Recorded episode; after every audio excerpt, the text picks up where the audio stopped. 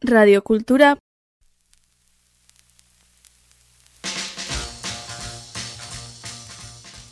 Punto eus.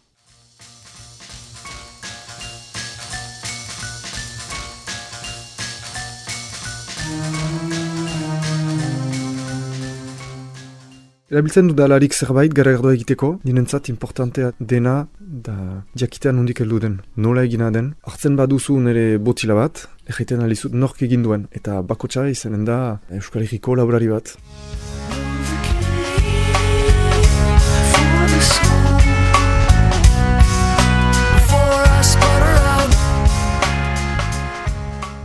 Egunon, Martin Lemer deitzen naiz, garagardo egilea naiz uh, itxasun, eta laboraria pixkat denetan. Senpere, orain bidarteen, daia, austaritze, atsen baten dudan tokian.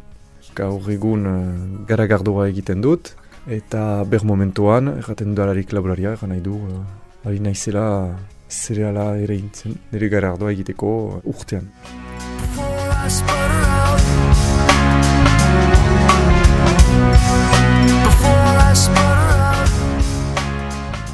Asi naiz garagardoa egiten, baina uh, astapenean uh, denak bezala. Liseotik joan naiz uh, universitatera, eta gero pastu dut uh, diploma bat, ingenieur agronom ditzen dena, bordalen. Eta diploma bukaneta, joan naiz belgikara, garagardoa egite ikasteko, eta pixka teknikak, eta ere uh, da praktika, eta teoria ikasteko.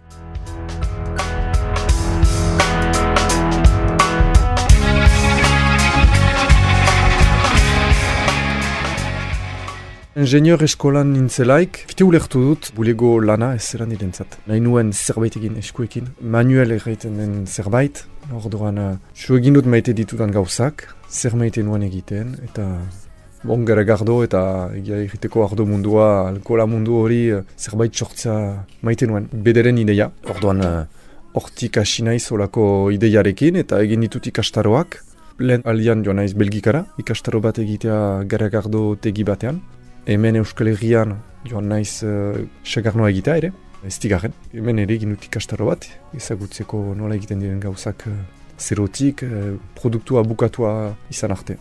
Hortik uh, ulertu dut eta ikusi dut zer posibitateak nituen. Hor pastu nire diploma eta segitu dut hortan, nola egin instalatzeko kakotxen artean, eh? zenta nola sortu enpresa bat, zein ziren nire beharrak, teoriak, zer ikasi behar nuen, eta hortik joan naiz uh, belgikara ikasteko.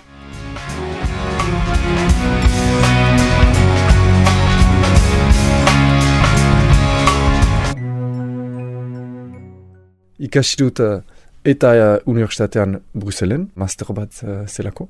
Eta ere zen nola giro bat, ez da belgikaran. Ez da hemen bezala, gara gardoa da hemen ardoa bezala. Eta hemen eranen dut, ale, bordalen bezala ardoarekin. Haien zat, da haien bizi parte bat. Jende guztiak ezagutzen dute, hitz egiten alduzu hori buruz, teknikoki eta abar, hitz egiten alda, jende hainitzekin, odan ikasten duzu ere giroarekin. Bastu dudan masterra belgikan, deitzen da master komplementer ingeniu razikol. Ba, gutxikura bera, da ikasta gara erdoa egitea, eta da pixkat hemen egiten den bezala, onolog bezalako zerbait, baina gara erdoarekin. Ez da komplikatua, justu beste zerbait da. Freak, that is why. Asi bali maniz, eh, hortan da gara erdoa egitea eta jastatzea maite dudalako. Baina uh, egia erraiteko, nahi nuen hori eginta gero, sekatzen nuen uh, lan bat garagardo munduan, hemen Euskal Herrian, edo aski urbil, eta ez nuen atxe maiten, bataiatu dut pixkat eta bukaeran uh, lan egin dut ardo munduan. Pastu ditut uh, sortzi sasoin ardoa egiten, lan egin dut pixkat mastietan eta sotuetan, orduan uh, nire denbora gehiena pastut ardoa egiten. Eta egun batez egan dut, bo aski orain instalatzen naiz egiten nire gara gardoa. But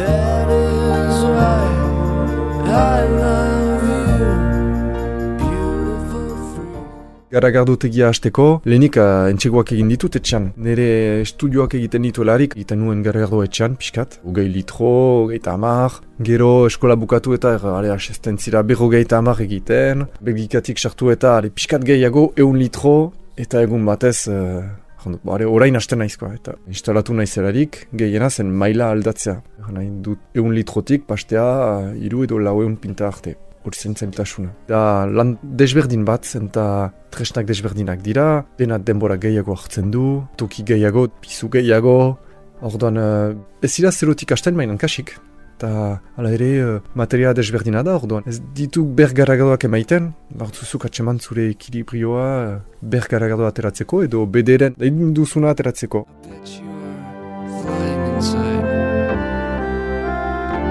Dark down,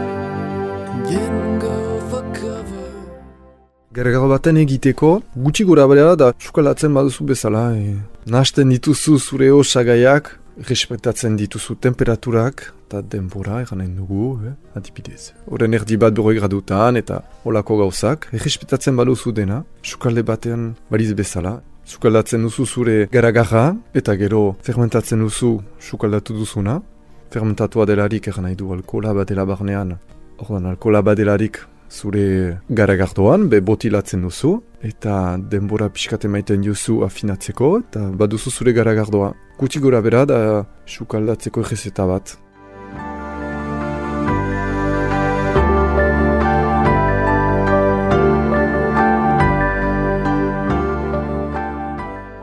Sekreturik ez ditut garagardoa egiten dudalarik, bestak bezala dena idatzia da etiketan. Orduan, eh, nire sekretua ez da sekretu bat, baina eh, maite dudana da bertako produktuak erabiltzea, tarako egiten dudalarik garagardoa, nire estiloan, eh, beti baditzu garagardok bizki bereziak, gustu bereziekin. Zenta bertako osagaiak erabiltzeko, bar duzu onartu ala ere ez didela klasikoak. Adibide simple bat, nahi baduzu hemengo zerbait erabili, eh, garagarra bada, baina ez da beste.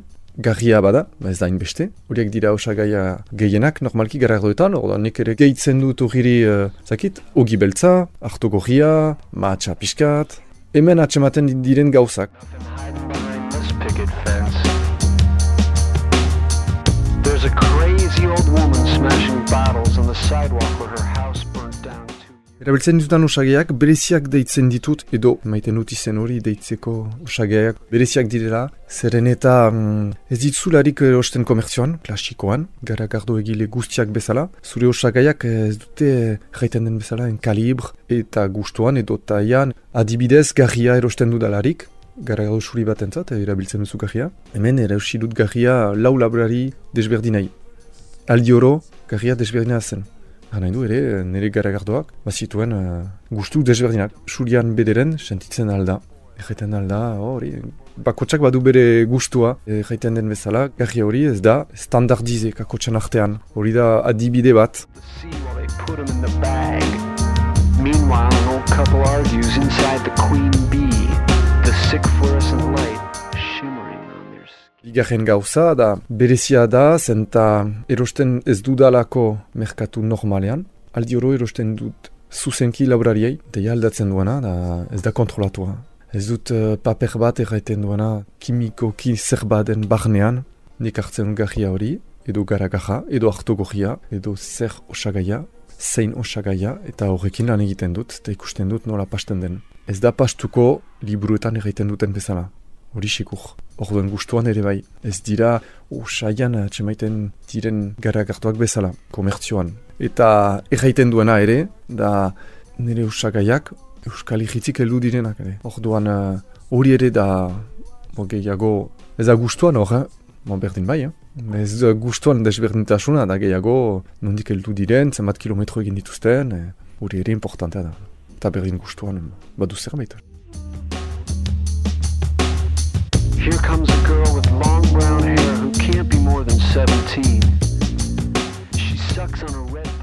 Erabiltzen dudalarik zerbait garagardoa egiteko, ninentzat importantea dena da jakitea nondik heldu den, nola egina den, eta 2008 bian, erabiltzen dudan guztia garagardo baten egiteko, garagarra, garria, hartokorria edo ogi beltza eta ere lupulua, egiten alizut nork egin duen, eta bakotxa izanen da Euskal Herriko laborari bat, eta nik atxemaitun bizik importantea, jakinez denak lan egiten dutena biologikoan, eta botila bat erosten duzularik, jakin behar duzu ere bakotsak bere sosak erabazten dituela. Erosten duzularik eh, produktu bat, atxemaitut importantea dela jakitea nun joaten diren sosak.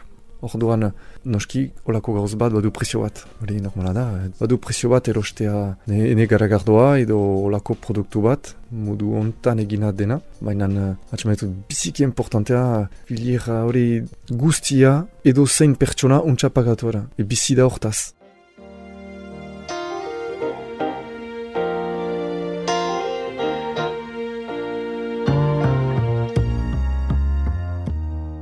Gaur egun eh, ez dut oino nire bizia erabazten, baina eh, nire enpresa beti isutik da eta bizirik eranen dugu, eta espero dut hori torriko dela pixkanaka pixkanaka.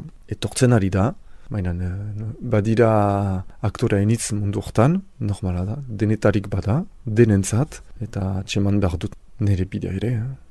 Eta hori uste dut denbora pixkat hartzen duela. Eta gainera ondoan ari naiz instalatzen laborantzan, orduan hortarako denborarekin bahut pixkat atxeman nire ekilibrioa ere, eta soldata ateratzeko ere. Hortarako denbora hartzen du. right on top of my Nahi baitzu nire garardoak atxeman, ne ustez, oberena alizateke tortzea zibuluko merkatura, edo martxotik goiti, miarritzeko merkatuan. Eta gero, atxemaitean aldira ere ikoizle dendetan, adibidez dona paulen baduzu tokiko, estika garazin, urbil, senperen, eta mapa batzutan. Bide baino gehiago, zenta mapetan, da pixkat merkatu sisteman, eta hitz egiten aldut jendeekin, eta espikatu zer egiten dudan, hori maite dut. Eta hola zuzenki saltzen dut, eta interesgarria da denentzat.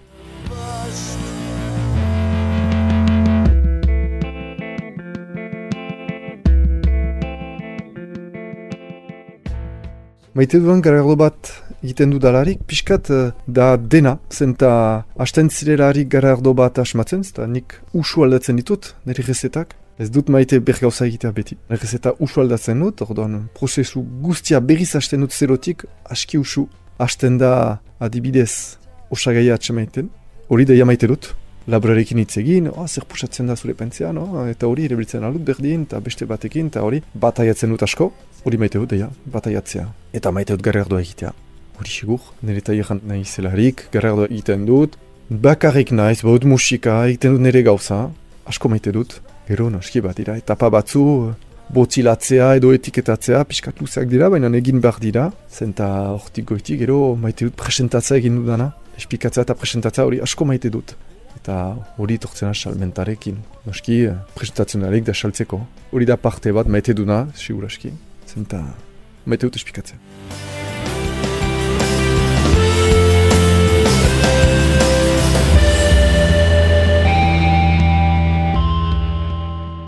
Nire gara utegia deitu darkatza, zenta pastu dut, uste dut urte bat baino gehiago, izen bat sekatzen, ez duen izenik atxemaiten. Eta banuen arkatza bat eskoan, ordan uh, deitu darkatza. Hori, simpleki.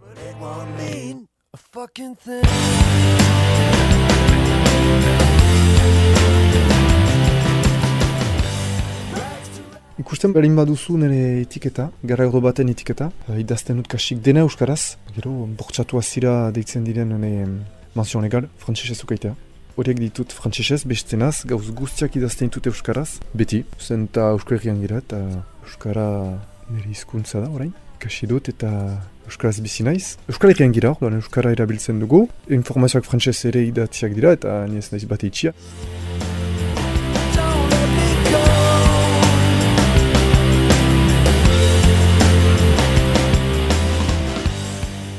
Ez naiz hemengoa sortzez. Orduan uh, ikasi dut Euskara eskola publikoan, senperen, eta pixkat kolegioan, eta gero utzi dut. Zenta etxan ezakiten Euskara, nera eta edo nera ma, eh, berdin, familian ere ez, orduan eh, Euskara utzi nuen. Eta universitatean, gutxi gura bera, uh, asmoa nuen deia berriz uh, Euskara ikastea, eta hizkuntza gutxiak bezala, azten dira, eh? ez baitzu erabiltzen.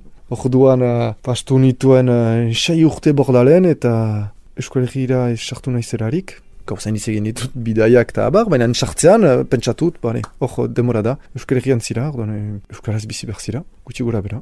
Orduan, joan naiz forura, barnetegira, eta berriz ikasi dute Euskara, eta gero xantzaukan dut, izaita norbaitekin eh, Euskalduna, eta gero lanean ari naiz Euskaraz, duela orain urte batzu, hor eh, nire Euskara hobetzen dut, kalean eta lanean, eta orain bilakatu da nire bigarren, edo, lehena, bigarren, irugarren ezkuntza ez dakit, me- nire hizkuntz bat.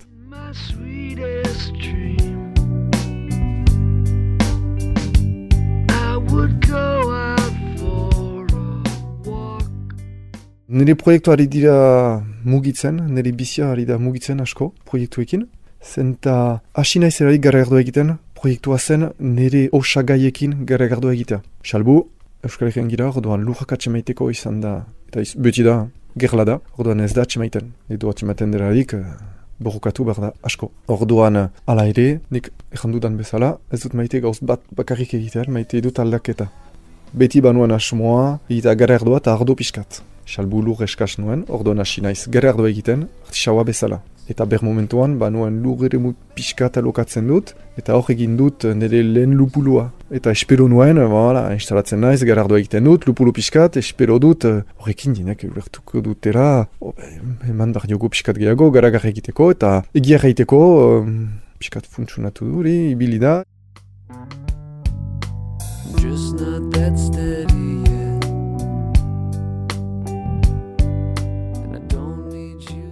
Orain badut ere mu pixkat, garagarra pixkat sortzeko, lupulua, eta jaztik uh, lurzen jare esker, lokatzen dut uh, lur bat doni bane luitzunen, eta aurten uh, landatuko dut uh, mahatsa pixkat ere.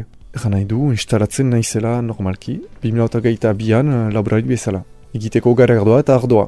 Nahi badut nire lehen ardo botila ateratu, izateke bederen 2008 bostean, baina garagardo proiektua segitzen du, eta normalki 2008 iruan, Erein dudan garagarrarekin eta dudan lupuloarekin, normalki eh, sortuko ditut nire lehen garagardoak nire baseritik heldu den osagaiarekin. Hori bai, lortzen badut, deia zen nire lehen gaia eta bizki importantea izanen da nirentzat. Eta hori dena etorriko da, bastimendu berri batekin, nun transformatuko dudan nire garagarra, egan nahi nun ginen dudan nire garagardoa, nun ginen dudan nire ardoa, nun txaltzen alko ditudan nire produktuak, normalki, untxa pasten bali bada, hori dena etorriko da 2008 iruen astapenean, senperen.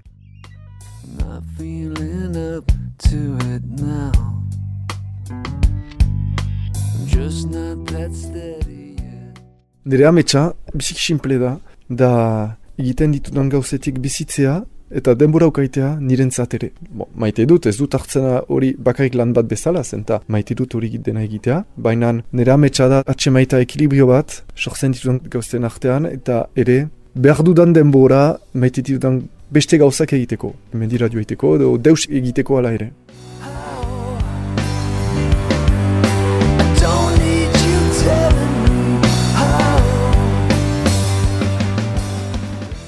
I